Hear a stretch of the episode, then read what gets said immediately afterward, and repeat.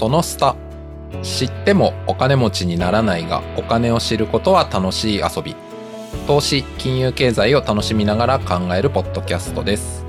語るのは私合同会社エンド・オブ・オーシャン代表でお金に興味があるまさきと。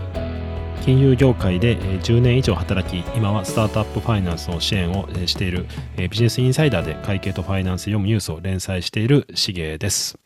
では今回はですねその独立フリーランス自営業みたいなことに関して、まあ、実際データを見たらどんな話なのかっていうのを、えー、データを見ながらちょっと話していきたいと思います。で、えー、3回目のというかさっきの回で、え、ー、と、そのしげさんから紹介があった本であの、ダニエル・ピンクという人の、えー、フリーフリーエージェントネーションだっけ？フリーランスフリーエージェント時代の到来到来ですね。すみません、はい、そう日本語訳はそういう本があるんですけど、まあ、要するにアメリカではどんどん、えっ、ー、とフリーランス的な人が増えてますよみたいな。でそのピンクの書籍によると確かもうその2000年前半ぐらいで、えー、すでに、えっ、ー、と、4分の1だか忘れましたけど、いて、これからますます増えるみたいなことを言ってるというので、僕も確かに衝撃を受けた覚えがあるんですけど、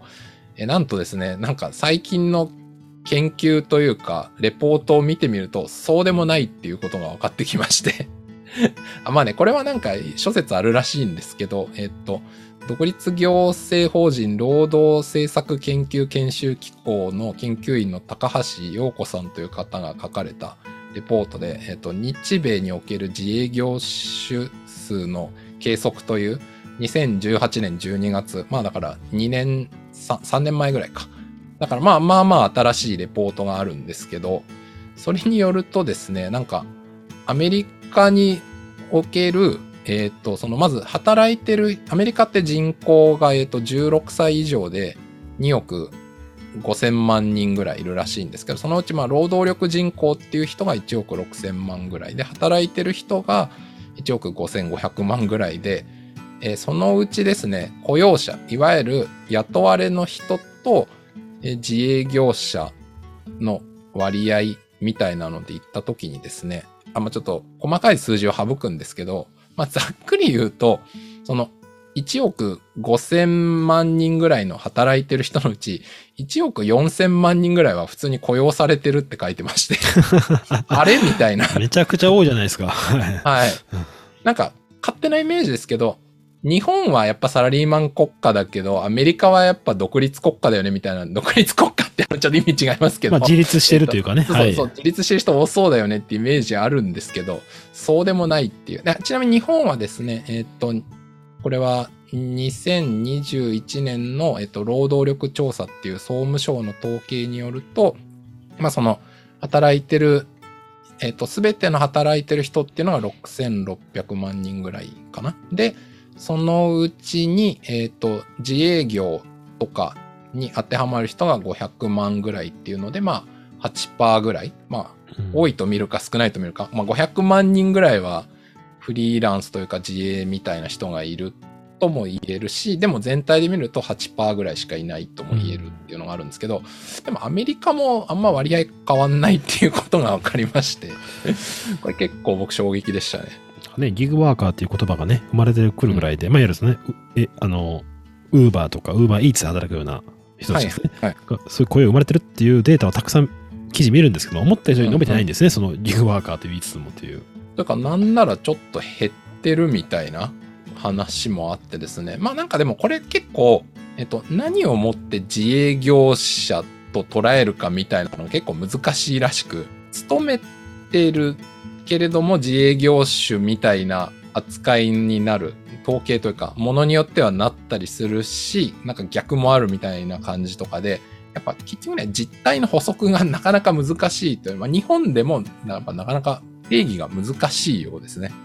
うん、まあそうですよね。確かになかなか把握できないですよね。はい。で、えっ、ー、と、別のレポートでですね、えっ、ー、と、フリーランスの数をどう把握するか、シェアリングエコノミーの統計的把握っていう、まあ、まさにね、その今話したようなのを、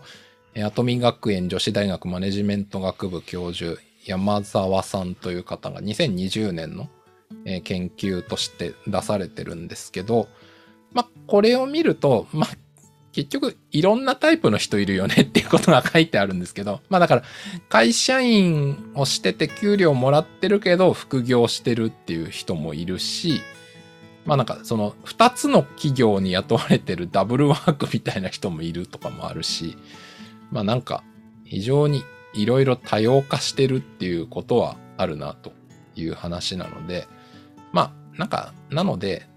まあ、ここの話から何が言えるかというと、パッと見の統計上は思ってるほどフリーランス社会にはなってない。ただ実態として過去と全くそれが割合は一緒、パッと見で見えるのは一緒かもしれないけど、かなりなんか副業とかも含めていろんなことやってる人は増えてるだろうなっていう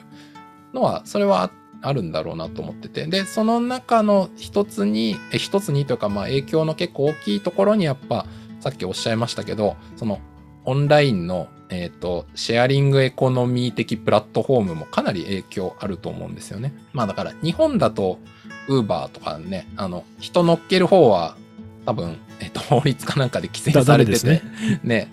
全然まだダメですけど、まあアメリカだったらもうそれは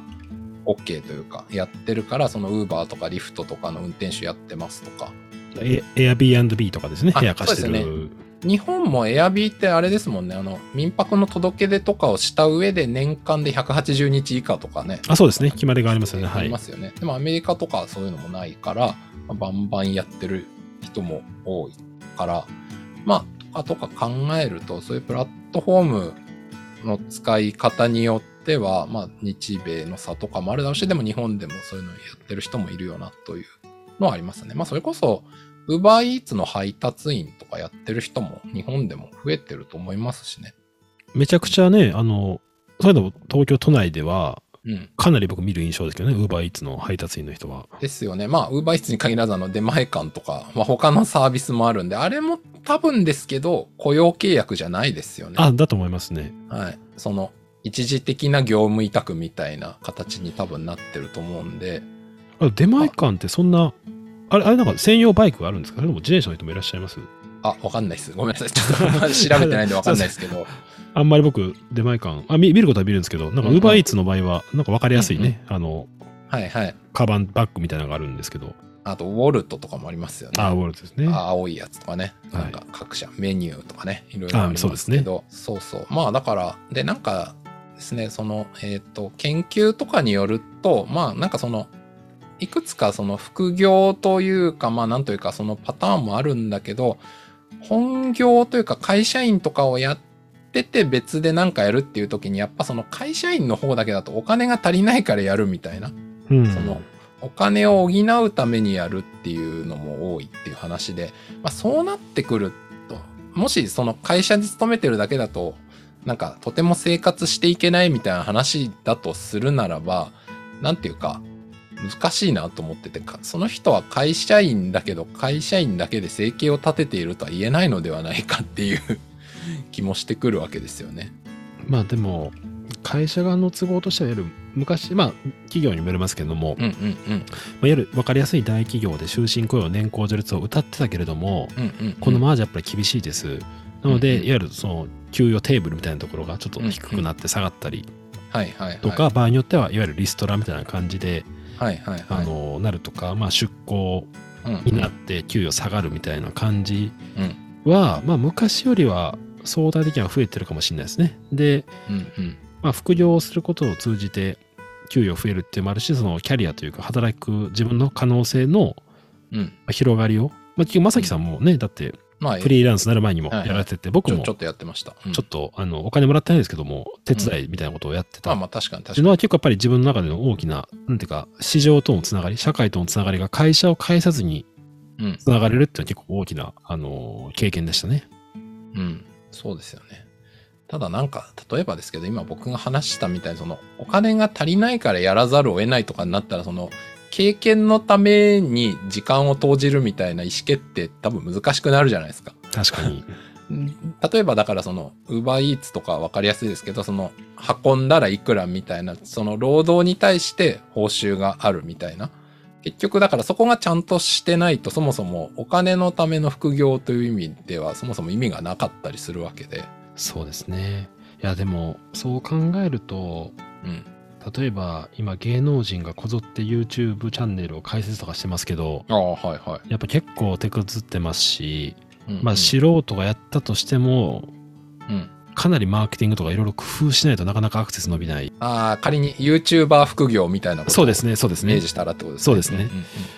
だからまあ、どっちみち難しい、なんか大変だなっていう感じですね。どなんかまあ、社会の大変さを知る感じですよね。そうそう。まあ、ただ、ね、今回いろいろ話してきたみたいになんか他に生きる経験っていうのもあると思うんですよ。例えばその YouTube を撮るためになんかどうやったらいい角度の絵が撮れるとかいい音が撮れるかとか機材はどうとかパソコンの編集はどうとかっていうのもしスキルとして身につけたら YouTuber として成功するかは知らないんですけどなんか転用はできそうな気はするんですよねそのスキルとか経験って。いやそれは絶対あると思いますねやっぱり。うんうんてか最近やっぱりそういうなんか好きがねこうしてそういうチャンネル開くとすごくアクセス増えるとかってあったりもしますもんね。ああなるほど。はいはい。はいあそういうことか。うんうん。まあちょっとすごい極端な例ですけどうん、あのスーパー家政婦と言われる島さんっていう女性がいらっしゃるんですよね。はい、もともとフランス料理でお店してたんですけども、うんうん、家政婦というか家に行って料理を作るみたいな感じの仕事やってるんですけどテレビに出てめちゃめちゃ人気殺到になってもう料理本を出して、もうその島さんのそのフランスの家庭料理みたいな感じで、もう超売れっ子みたいな感じになったりはしてるんで、まあそういう培ったところがよりその社会でうまくはまれば、すごく可能性がある。けれど、まあ、それがちょっとどうはまるのかちょっと分からなくて、そこを楽しめる人っていうのは、なんかそういうね、いろんなチャレンジっていうのは、やりがいにあるかなっていう気がしますよね。そうですね。でも、まあ、その島さんも、まあ、ソーシャルメディアかホームページか僕ちょっと知らないですけど、まあでも発信はされてたってことなんですよね、はい、きっと。何らかの。違うのかな？あでもなんかしてたんじゃないですかね。でもなんかテレビで有名になった印象ですけどね、やっぱり。ああ、そうなんですね。で、本書いたりとか、かですかね。た、たさん、たさん島さんですかね。はい。なるほど。いや、まあなんかでも、いずれにしても、なんかその、ね、自分の経験とかの発信したり、やっぱ他人に伝えないと、やっぱあの 仕事って自分の中からは仕事っていうかその、例えば売り上げとかそういう意味で言うと、絶対出てこないじゃないですかそうですね。あらゆる売り上げって外部からもたらされるってことは、やっぱり外部にどう知ってもらうかとかっていうのが重要なんだよなっていうのを今話してて改めて思いましたね。そうですよね。だから、まあ、そういうことが好きでできる状況にはあって、ただやっぱりいきなりフリーランスとか起業するのは、まあ、怖いっていう人もたくさんいらっしゃると思うんで、多分それが僕と正樹さんの当時3、4年前と一番違うのは、今、起業っていうのが、あ、起業じゃない副業がだいぶ認知されてきてて、確かに確かに。でここならもね上場しましてああ確かに確かに。ここならで財務支援やってる知人もいたりするんで、うんうん、まあいろんなその試し方ができるようになりましたよね。確かにそうですねまあなのであれですかね。まあ今会社員やってる人とかでもなんか自分の持ってるスキルとか好きとかものによってはなんかこう試しに出してみるとそれ買いたいみたいな人とかね。まあ買うじゃなくても面白がっていろいろリアクションくれる人とか結構いるんだと思いますね、きっと。うん、あと表現とかなんかね、したいっていう人にとっては、やっぱそういう道の方が多分、うんうん、最近なんか芸能人とかもめちゃくちゃ事務所辞めてるまくってるじゃないですか。ジャニーズとかもそうですけど。うんうん、確かにありますね。で、多分、その自分が表現したい場所とかが事務所よりもやりやすいっていうのがあるかもしれないですね。でも当然やっぱそれでリスクが伴うもんなので、世の中そういう方向になってるのが全体的な流れとして。なるほど。ということで、だから、しげさんが銀行を辞めるのも、ジャニーズが事務所を辞めるのももしかしたら同じだったかもしれないということはあるのかもしれないなとか思いました。で僕が辞めた前後からすごい芸能人辞めてるんで、なんかちょっと親近感ってあれですけど。親親近感を感じる。そ そんなさ、僕はそんな、湧くほどね、そんな立場じゃないですけど、はい。はい、なるほど。はい。というわけで、えー、今回はデータとかそのあたりでの話をしてきました。これで、えー、今回の、えー、会社を辞めてからのお金の話は終わりになります。お聞きいただきましてありがとうございました。ありがとうございました。ということで、4週にわたって会社を辞めた後のお金の話、お届けしてまいりました。えー、この番組へのご感想、ご質問などは概要欄にあるフォームから気軽にお送りください。Twitter のエンド・オブ・オーシャンのアカウントへの DM やリプライなどでも大丈夫です。ぜひフィードバックいただけたら幸いです。また、よかったら Apple Podcast のレビューですとか、えー、Spotify のレビューをいただけると励みになります。よろしくお願いします。では、